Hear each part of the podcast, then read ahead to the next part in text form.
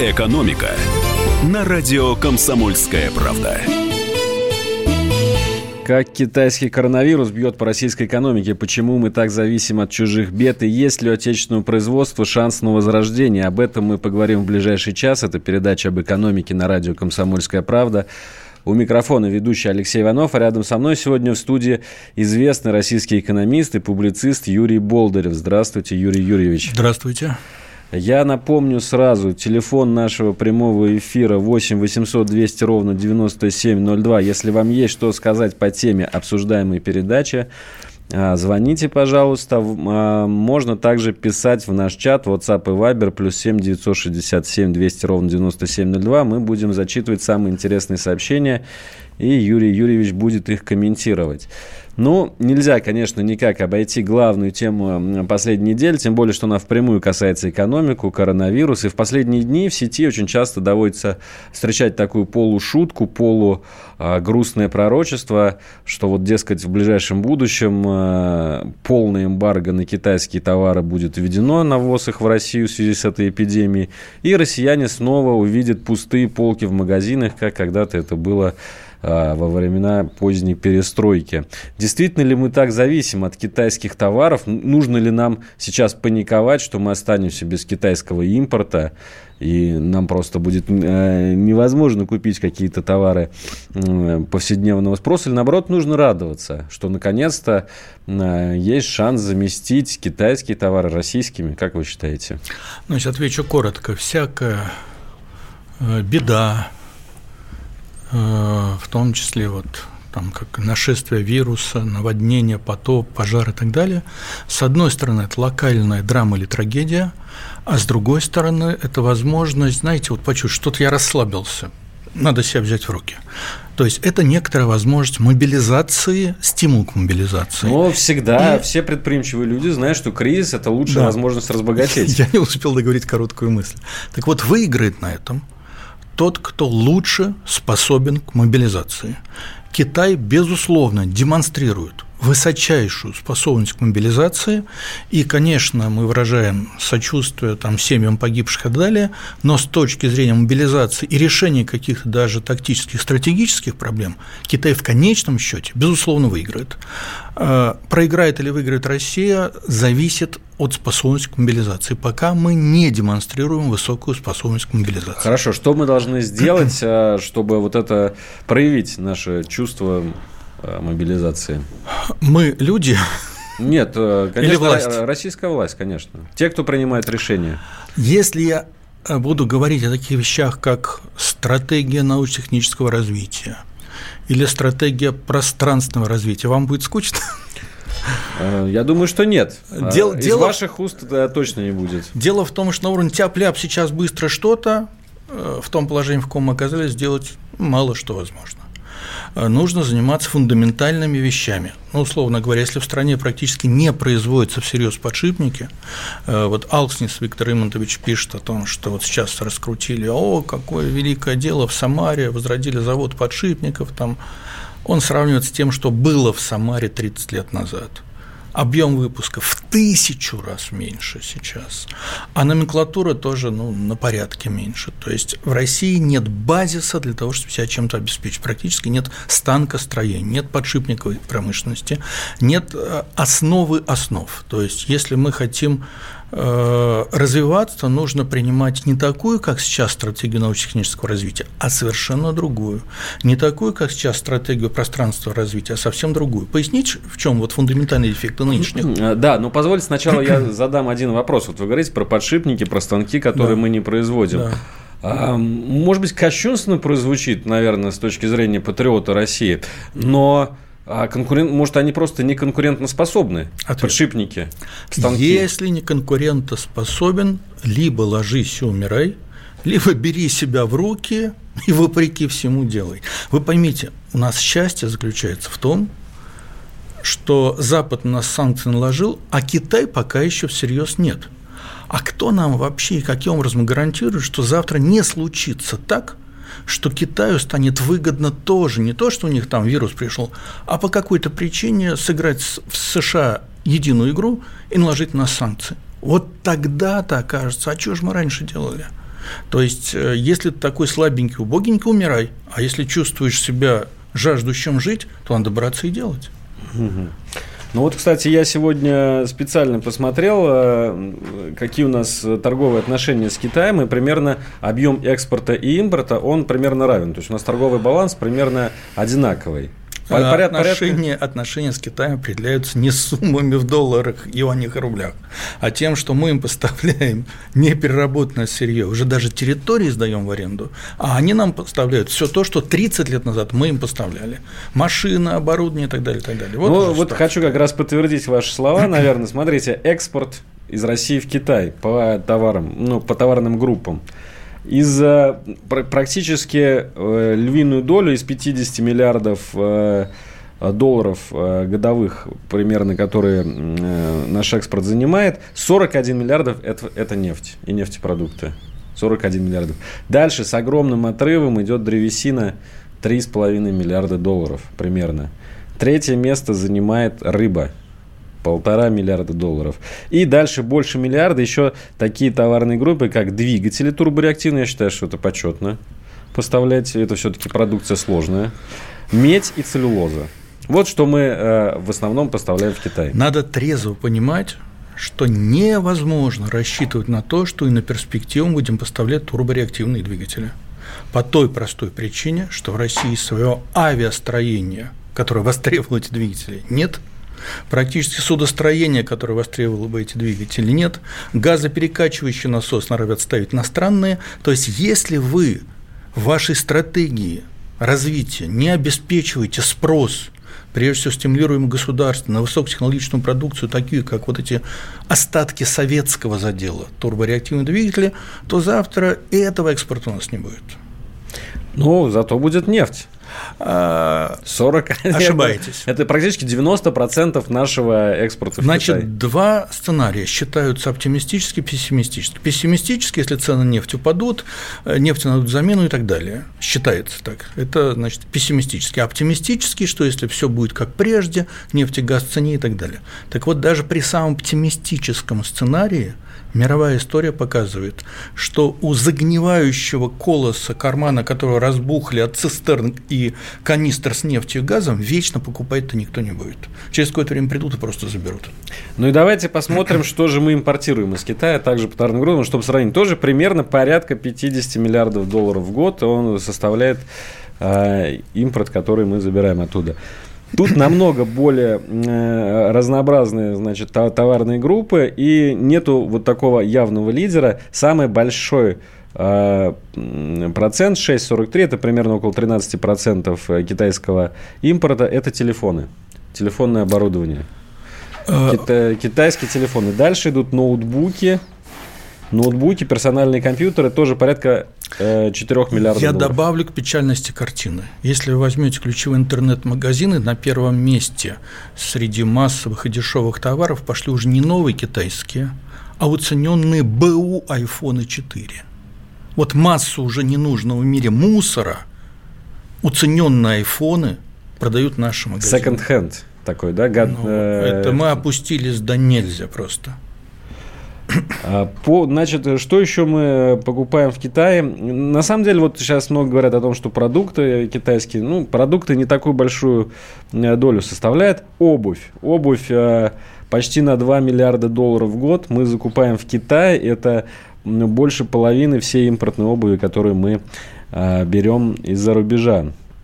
Одежда тоже почти 2 миллиарда долларов в год и на 1 миллиард, например, э, велосипедов и самокатов. Ну, Китай – фабрика мира. Надо честно признать, что нет большой проблемы, строго говоря, э, в мире научились давно обеззараживать товары. То есть сам по себе вирус не является препятствием для того, чтобы поставлять там мужские, женские ботинки и все прочее, там плащи, джинсы и так далее. Значит, э, это для нас звоночек очередной, но остановитесь, не проваливайтесь со своей, не упивайтесь вы своей деградацией. Это звоночек, надо на него реагировать. А, пишут нам в чат. Хорошо, все вы говорите правильно, но сколько понадобится времени на построение базиса для импортозамещения? Отвечаю.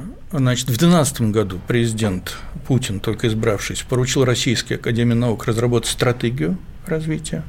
Через год академик Фортов пытался ее доложить сказал президенту, вот, по вашему поручению мы готовы доложить, президент не захотел слушать доклад. Вместо этого в 2016 году была выработана стратегия, под руко... разработанная руководством Дворковича, Кудрина и вот этого Фурсенко, помощника президента. Значит, эта стратегия не обеспечивает развитие России как более-менее самостоятельно, независимо от соседей, кто в любой момент по щелчку раз нам санкциями, и у нас вообще ничего не будет для развития.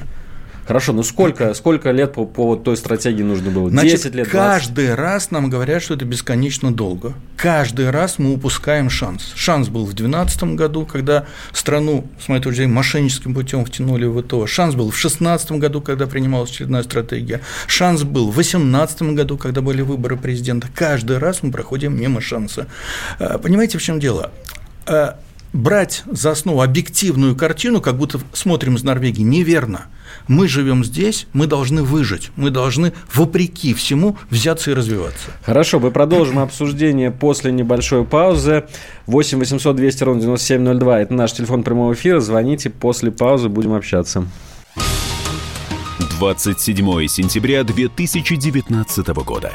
Главный редактор издательского дома «Комсомольская правда» Владимир Сунгоркин в своей программе «Что будет?». У нас очень сильная налоговая служба. Руководитель ее, господин Мишустин, это один из выдающихся управленцев. Ему бы возглавить правительство. 15 января 2020 президент России Владимир Путин предлагает кандидатуру нового главы правительства Михаила Мишустина.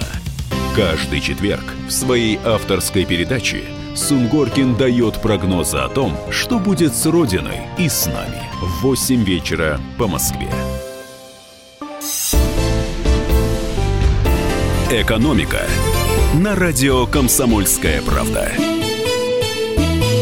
Мы снова в прямом эфире. Алексей Иванов и Юрий Болдырев в нашей студии сегодня. Обсуждаем экономику, обсуждаем а, возродится ли отечественное производство, воспользуются ли своим шансом а, наши власти тем, что сейчас китайские товары находятся под угрозой. вот, смотрите, нам пишут, а, Ростов-на-Дону, подшипниковый завод, зарплата 30 тысяч рублей для большого города дешевле дома сидеть. Это отвечая на ваши слова, что у нас подшипники в загоне тоже китайские подшипники, видимо, их заменили.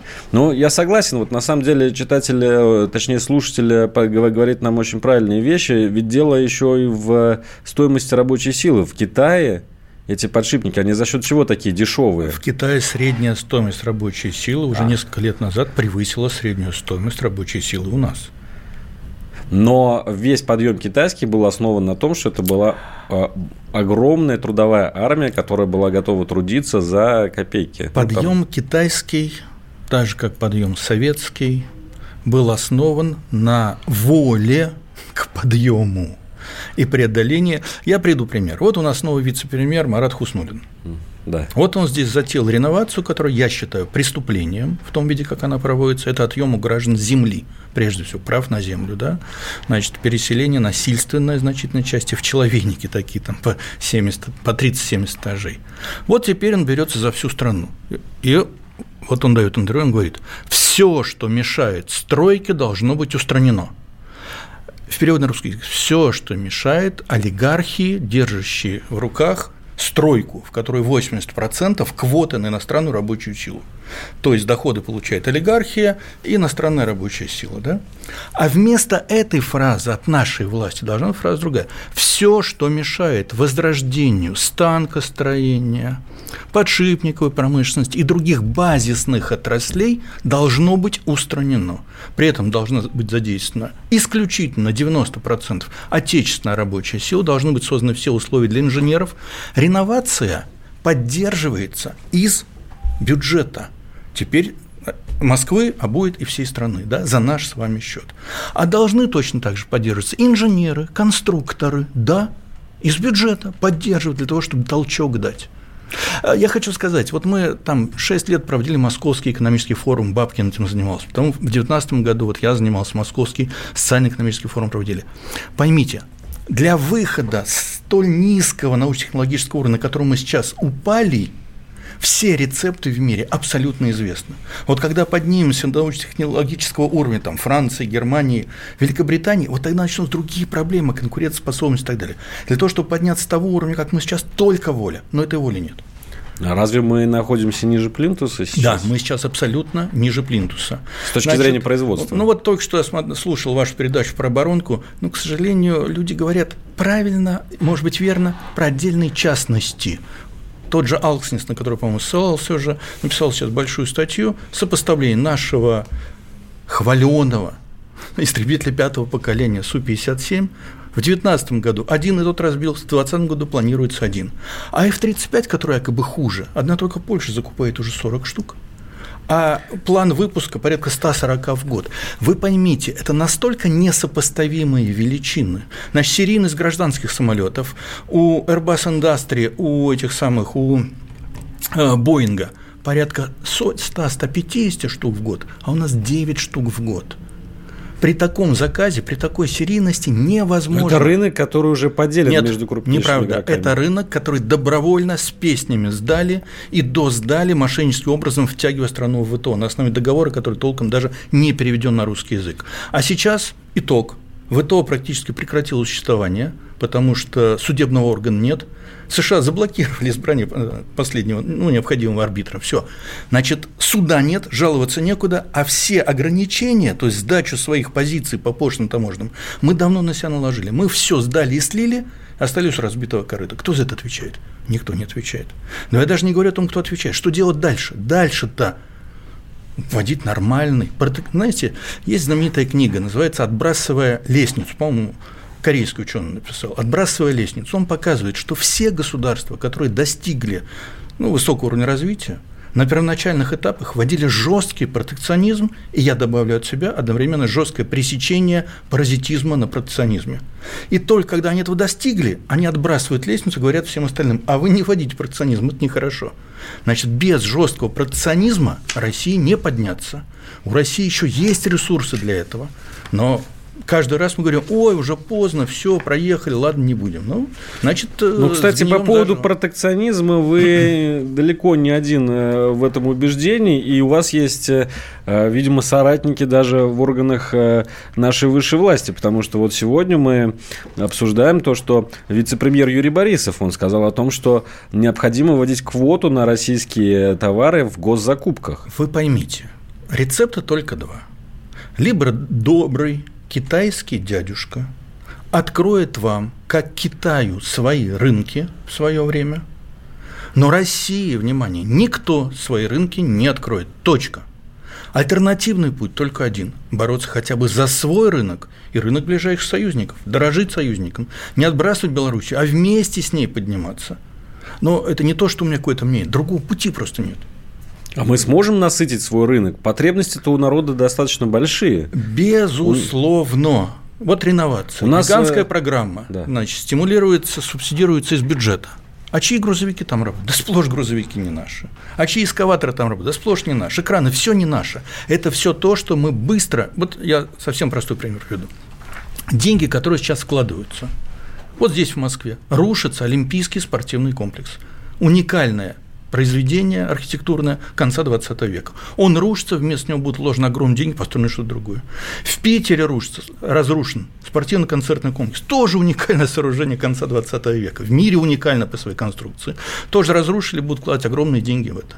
Значит, проводили чемпионат по футболу, до этого Олимпиаду. Если бы эти деньги были бы вложены в производство своей хотя бы строительной техники, у нас на всех стройках работала бы своя техника. Этих денег хватило бы при наличии воли. Хорошо, я все-таки буду вам оппонировать, потому что э, Смотрите, у нас был Советский Союз, да, у нас вкладывались огромные деньги в тяжелое машиностроение, в тяжелую промышленность, но у нас, я думаю, что даже вы не будете отрицать, были проблемы с товарами э, народного потребления. Вот я вам сейчас приводил, что мы импортируем из Китая.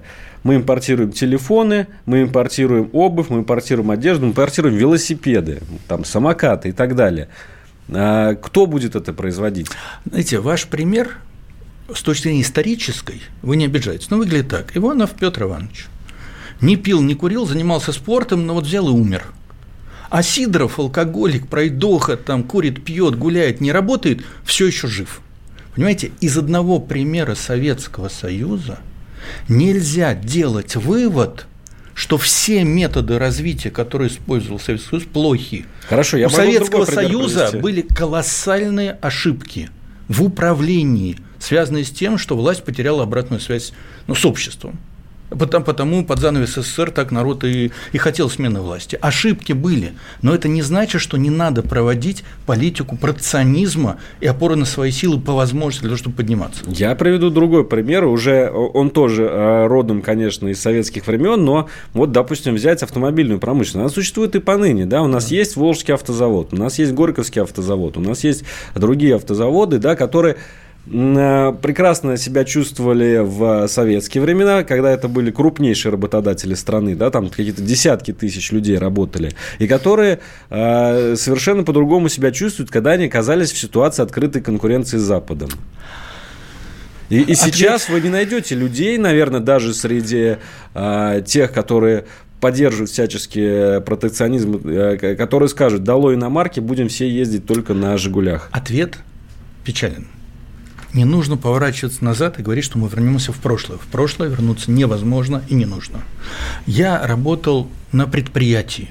Я под занавес СССР хорошо помню фразу, которую начальник говорил подчиненным, которых невозможно было заставить что-то делать. Безработицы на вас нет. Знакомая фраза, может, слышали от отца, от дедушки. Значит, в Советском Союзе зашкалила социальность когда с работника невозможно было требовать, особенно если рабочий, он еще гегемон и так далее. Я здесь не для того, чтобы критиковать советскую систему.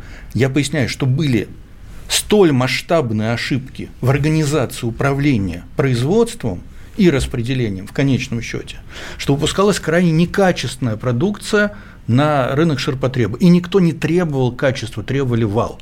Это была фундаментальная ошибка, которая привела к тому, что народ стал говорить, о, заграничное хорошо, наше плохо.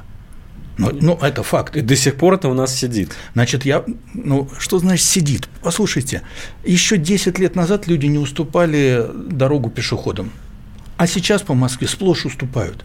Люди, если есть воля и четкое направление решения вопроса, перевоспитываются в этом смысле, особенно если понимают, что это на свое же благо. Очень и очень быстро. Никто не хочет быть дураком, что я один буду работать, а все остальные вокруг пить водку и смеяться надо мной. Если вы вводите как системное требование, что работать, а не бездельничать,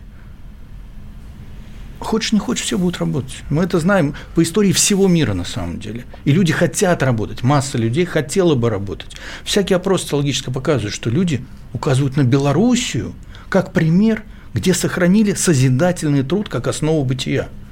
Я не говорю о социализме, капитализме, я говорю о том, что есть некоторые базисные вещи – ну, мы о Беларуси поговорим еще в третьей части нашей программы. Сейчас я напомню, наш студийный номер телефона 8 800 200 ровно 9702, WhatsApp и Viber плюс 7 967 200 ровно 9702. Мы вернемся после новостей в студию.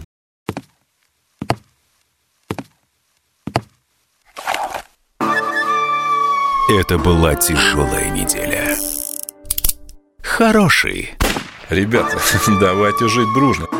Плохой Понимаете, не признавали у одного кандидата подпись его родного отца. Злой. А вот что у нас в России, вот что у нас в России. Бред, да? Николай Платошкин подводит итоги недели. Каждую пятницу на радио «Комсомольская правда» в 6 вечера по Москве. «Экономика» на радио «Комсомольская правда». Снова в прямом эфире «Комсомольская правда». Алексей Иванов, Юрий Болдырев. Мы обсуждаем экономику. Наш телефон прямого эфира 8 800 200 ровно 9702. WhatsApp и Viber плюс 7 967 200 ровно 9702. Юрий Юрьевич, вот хочу еще вас новостями порадовать. Э, действительно, наверное, даже без кавычек, без иронии. А, значит, э, в России начнут выпускать защищенные смартфоны и планшеты стоимостью от 60 э, до 90 тысяч рублей на заводе телеграфных аппаратов в Калуге. А, Ростех обещает вложить в проект 1 миллиард рублей. Ну вот как раз, наверное, то самое возрождение производства, или вы не сильно-то верите в это все? Нет, к сожалению. Первое. А, смартфоны в мире много кто выпускает. Начинать надо не со, смарт... не со смартфонов, а с базисного. Э, дело в том, что, к сожалению, вот это вот... То есть попроще что-то, да? С ба... Нет, не попроще. Дело в том, что линейки смартфонов меняются очень-очень быстро. Совершенно бессмысленно сейчас срочно запускать, пока вы начнете. Начинать нужно с Байсон, с микроэлектроники, примерно к этой сфере. Да? Вот. Я приведу такой пример. Вот наш хваленый самолет Суперджет 100. Ну, провалился проект абсолютно. Кто несет за это ответственность? Чемизов несет ответственность? Нет, не несет. Но зато Чемизов говорит, что, может, нам действительно ребрендинг надо осуществить, назвать его как-то иначе, по-русски, ну, для Boeing, сравнения. Боинг то же самое делает. Для, вот я как раз хорошо, что вы сказали. Для сравнения. Интервью вице-президента Боинга. Его спрашивают, ну вот вы дорабатываете, так а что, может быть, нужно какой-то ребрендинг осуществить, и вот этот 737 МАКС назвать как-то иначе? Как вы думаете, он как Чемизов отвечает? Нет, он отвечает иначе. Никакого ребрендинга. Мы сейчас доведем его до такого уровня, чтобы нашу самолету, говорит вице-президент Боинга, доверяли летчики – а если будут доверять летчики, то будут доверять и пассажиры. Это совершенно другой подход. Мы будем решать содержательную задачу, а после решения содержательной задачи ребрендинг уже не потребуется. Понимаете? Значит, пиарократия, как называют наши власти, обоснованно, она все время ищет решение в области пиара. Ребрендинг, там берут списанную платформу в 2013 году, называют ее по-нашему, берут следующую списанную платформу или делают за рубежом, называют Беркут, Понимаете, все как будто и наши так с помпы открывают, как будто создаются иллюзия, что мы что-то сделали. Начинать надо с базиса. То есть, вот э, привожу пример. Значит, вот эта стратегия научно-технологического развития, да, разработанная практически без учета там, предложений Российской Академии Наук. Бывший э, президент Академии наук Фордов, Фордов на совещании под управлением президента говорит, но это же мелкотемье – это не стратегия научно-технического развития. Он показывает там пункты типа там 21 и так далее. Вообще создавать какие-то кружки молодежного технического творчества. А вы в Сколково не были случайно? Нет. А я был в Сколково. Понимаете, Сколково – это такое инновационное-инновационное. Заходишь, ну, да это капустник детский. У них вместо стрелок к Иванову, к Петрову Сидору, такие, знаете, как следы голых ног, к Иванову, mm-hmm. Петрову Сидору. И вся инновационность. Это все на детском, э, на самом деле это все имитация. Значит, если браться за развитие, надо браться за развитие. Привожу еще пример. Кроме стратегии научно-технологического развития, э, в 2016 году он утверждалась, пустая, бессмысленно, ни к чему нас не приведет. Есть стратегия пространственного развития. Вы знаете, у нас проблема. Вот в Москве живем, здесь тепло и сухо, да? Здесь бюджетная обеспеченность в 30 раз больше на человека, чем в ряде других регионов страны. Да? Значит, есть стратегия пространственного развития у каждого региона какие-то приоритеты. Ну, как вы думаете, какие приоритеты у Петербурга, вот моего родного? Ну, какие должны быть? Ну, это, э, прежде всего, окно в Европу изначально, портовый город. Это, прежде всего, наука, высокие технологии, освоение Арктики, там, ледокольный флот, ну, плюс, наверное, культуру, туризм и так далее. А знаете, что на первом месте стоит? Производство прицепов и полуприцепов. Это полнейший абсурд. Может, по алфавиту просто поставили? А, хуже того, вот э, руководитель Центра стратегических исследований МГУ в своей статье, которая анализирует эту стратегию пространственного развития. Указывает, вы вдумайтесь, в половине регионов страны на первом-втором месте среди приоритетов стоит производство прицепов и полуприцепов. Вы представляете масштаб вообще интеллектуальных вложений в эту стратегию? То есть кто-то, видимо, где-то брякнул, что грузовик вам не потянуть, а прицепы попробуйте. И люди вот такого фантастического интеллектуального уровня в половине субъектов федерации страны записали это на первое-второе место. Значит, это, это просто ну, это убожество, простите. Но у нас действительно огромная страна. Возможно ли ее связать? Возможно ли каждый регион поднять до уровня хотя бы, ну, не московского, но такого нормального уровня, там, Татарстана, Нижнего Новгорода? Безусловно, возможно. Но для этого должна торжествовать не та программа, которую объявляла Набиулина в бытность еще министром экономики. Она заявляла так, что мы должны основное население свести там в 10-12 ключевых агломераций. Да? Которые я добавляю, уничтожаются 10-12 ядерными зарядами. И все, и точка, и нет России. Да?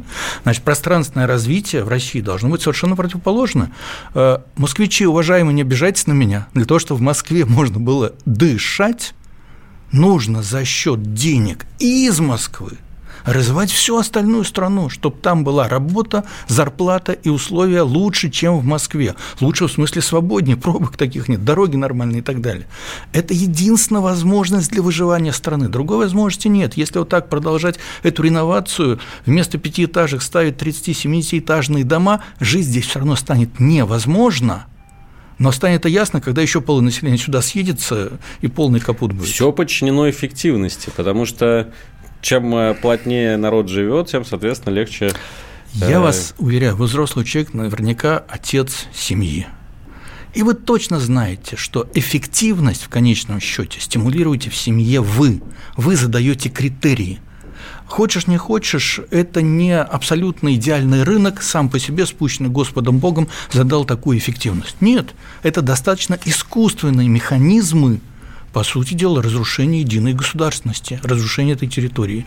А нужно включить иные, в том числе искусственные механизмы, которые будут стимулировать освоение всей территории. Никак иначе.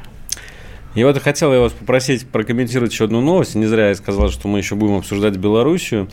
Вот хотелось бы именно от вас услышать. Президент э, Беларуси Александр Лукашенко сегодня прокомментировал задержание директоров всех белорусских сахарных заводов местный белорусский КГБ задержал директоров всех четырех белорусских сахарных заводов. Было это еще в январе, но вот сейчас эм, Александр Григорьевич прокомментировал, они, значит, сообщил, что э, директора э, создали прокладку торговый дом, туда по бросовым ценам продавали сахар, значит, через прокладку цены завышали, разницу брали себе. Ну, в общем, схема-то понятна, но нормально ли это? Вот вы нахваливаете Белоруссию, а там э, сейчас просто сахарная промышленность, там полетели головы. Не я вы, вы, вы того же хотите в России? Не я... О, первое. Всех, кто причастен к созданию криминальной паразитической прокладки между федеральным бюджетом и Роснефтью, которая называется Роснефтегаз, я бы немедленно отдал под суд.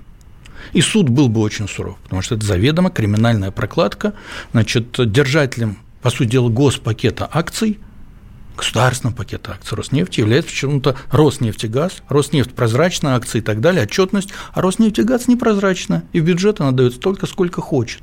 То есть наши дивиденды с госпакета акций Роснефти идут не в бюджет, а Роснефтегаз. Значит, конечно, я хотел бы, чтобы Лукашенко хотя бы на один день сюда пришел, и этот вопрос здесь решил. Конечно, безусловно. Я вас уверяю, во всякой системе есть свои недостатки – но ни в Беларуси, ни в США не позволили бы держать Роснефтегаз как криминальную паразитическую прокладку.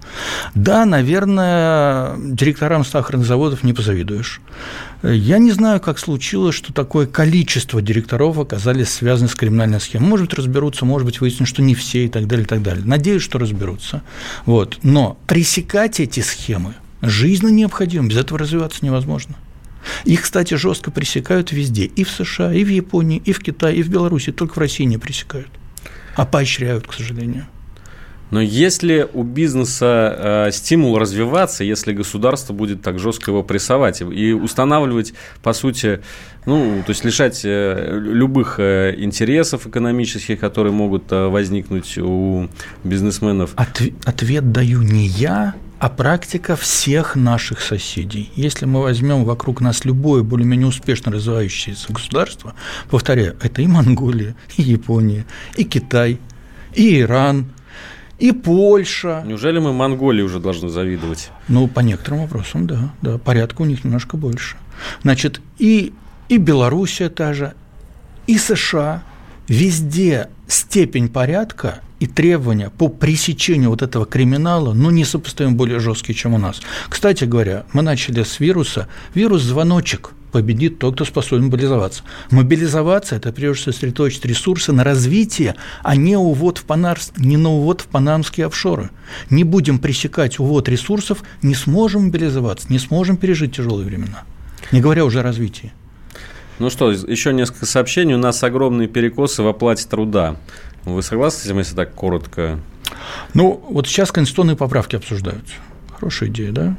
Значит, базисная конституционная поправка. Не на Белоруссию ориентируемся, а на ключевые страны Европы. Разница между зарплатой самого мало, малооплачиваемого и самого высшего должностного лица в стране должна быть порядка 10, максимум 15 раз. Точка. Запишите это в Конституции.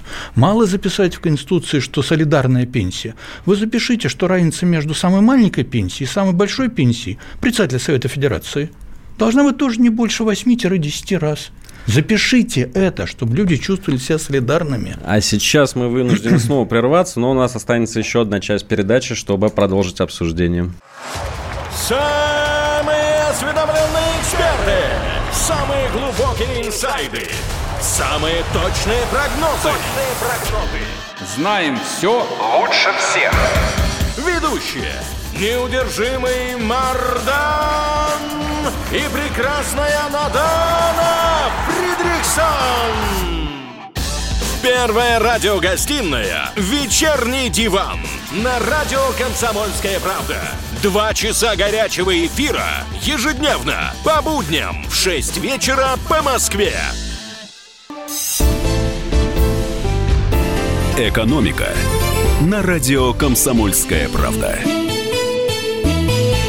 Алексей Иванов и Юрий Болдырев в студии радио «Комсомольская правда». Мы обсуждаем экономические новости недели и то, как нам возродить отечественную промышленность. Да, Юрий Юрьевич? Вот смотрите, Россия перегонит Германию по размеру ВВП и войдет в пятерку крупнейших экономик мира в 2022 году. Досрочно. Раньше стала задача в 2024 году войти, обойти Германию, а теперь в 2022 году с таким прогнозом а, собирается выступить в ближайшее время Минэкономразвитие, сообщает СМИ. В 2021-2022 годах ведомство ожидает ускорения темпов роста ВВП России до уровня выше 3%. А, в этом году 1,9%. Напомню, в 2019 году было 1,3%. То есть мы будем в ближайшие годы на подъеме по версии Минэкономразвития и обгоним таки Германию. Почему вы смеетесь? Я только хотела спросить, а кто же вас так дурит? А вы сказали, это вот это ведомство. Это ведомство должно не прогнозировать, а организовывать. Прогноз от организации отличается тем, отличается тем, что за прогноз никто не отвечает. Значит, а должно быть иначе. Обязательство – не справились, извините, в шею. Вот я вынужден обратиться к новостям, которые только что были, вот про Конституцию, включатель до Бога. Так. Вот я не возражаю, если будет записано, что Господь обязывает все вывести из офшоров, предать анафеме всех, кто, значит, оставил в офшорах что-то. Господь обязывает делиться, будьте добры, прогрессивную шкалу доходного налогообложения. С бедных не брать ничего, а с тех, кто получает более миллиона, там 40% и так далее, и так далее. Э, Господь обязан не просто записать там солидарная пенсия, а как рекомендует Международная организация труда и как, кстати, внимание, реализовали в небогатой Белоруссии. В небогатой Беларуси не как у нас 31% средняя пенсия от средней зарплаты, а более 40%. Запишите в Конституцию, солидарная пенсия не менее 40% от средней зарплаты. Господь обязывает. Вот на таких условиях я согласен, чтобы Господа вписали в Конституцию, как обязывающего, а не лицемерно, типа мы верим, а делать будем все не по-божески. Давайте почитаем еще сообщение. Кстати, напомню, WhatsApp и Viber плюс 7 967 200 ровно 9702. Сюда вы пишете ваши комментарии по, по ходу нашей передачи. Можно позвонить также в прямой эфир, задать э, личный вопрос Юрию Болдыреву 8 800 200 ровно 9702. Пишут нам следующее. Откликаются как раз на ваши слова о стратегии пространственного развития. Да? О том, что мы говорили, о том, что а, у властей есть идея создать 10-12 агломераций, в которые переедет в, в итоге вся Россия. Развивать 10 больших городов даже на диверсию не похоже, просто опасно, нет малых рек, исчезнут и большие, пишут э, нам слушатели. С точки зрения военно-стратегической, это безусловная диверсия. И меня удивляет, что человека провозгласившего и реализующего последовательно эту концепцию держит на стратегическом посту руководителя Центрального банка страны. Кстати говоря про Белоруссию, вот тут был вопрос об объединении с Белоруссией. Мы недавно беседовали с одним э, специалистом, я задаю вопрос – ведь вы знаете, может быть, перед отставкой бывший наш премьер потребовал, чтобы там вот из 40 там, дорожных карт, карт примерно, которые там подготовлены да, по сближению России и Белоруссии, что в первую очередь реализовывалась, по-моему, 31-я, которая касается единого миссионного центра. Это вопрос. А какие задачи ставятся перед белорусским миссионным центром? Ответ. Белорусский миссионный центр имеет одну ясную задачу – создать наилучшие условия для производительной экономики, для промышленного, сельскохозяйственного, транспорта, развития. А у Российского миссионного центра какая задача? Поддержание устойчивости рубля, которую он не собирается реализовывать в 2014 году без всяких оснований, взял и обвалил для того, чтобы обесцененными рублями якобы формально исполнить бюджет и плюс дать сверхприбыль сырьевой олигархии. Как можно объединить два таких эмиссионных центра? Я за объединение, но на условиях определения требований, тех требований, которые предъявляются к белорусскому эмиссионному центру. Тогда возможно объединение, тогда возможно развитие. Единый эмиссионный центр – это значит, что должна быть единая валюта, да? Единая валюта, но главное здесь еще раз – с какой целью будут осуществлять регулирование, включая денежную эмиссию. У нас главная цель – обеспечение сверхприбыли олигархии. Не важно, что написано, важна статистика, насколько нищает население, насколько вырастают сверхприбыли супердолларовых миллиардеров. Это же объективная картина. Чуть-чуть измените целеполагание Центробанка, и у вас будет другая картина. Хорошо, вы так нахваливаете Белоруссию, но разве там уровень жизни выше российского? У Беларуси нет тех сырьевых ресурсов, которые есть у России. Но при этом при тех же ценах на энергоносители Беларусь обеспечивает более чем конкурентоспособность своей продукции. Значит, я считаю, что это плюс белорусской организации труда, а не нашей, к сожалению. То есть, если бы они получили возможность нашими... Более того, они просили, они ведь просили не быть нахлебником, они просили, дайте нам на те же условия, что американцам, японцам, немцам доступ к месторождениям. Дайте нам возможность, например, купить Башнефть. Не дали, не дали. Ну что, удобнее брата и друга, тем не менее, держать за горло. Друзья, друзья, у нас сегодня пришла пора прощаться. Это была «Экономика» на радио «Комсомольская правда». Алексей Иванов и Юрий Болдырев были с вами. До новых встреч. Пос... Последнее Вы... слово. Как бы ни было, браться, брать себя в руки и развиваться, иначе сгнием. Всего доброго. «Экономика». Всем привет, меня зовут Мария Баченина, и я автор подкаста «Здоровый разговор». Подписывайтесь на мои подкасты на всех популярных платформах, ставьте лайки и присылайте свои темы, интересные вам, на почту подкаст собачка.phkp.ru.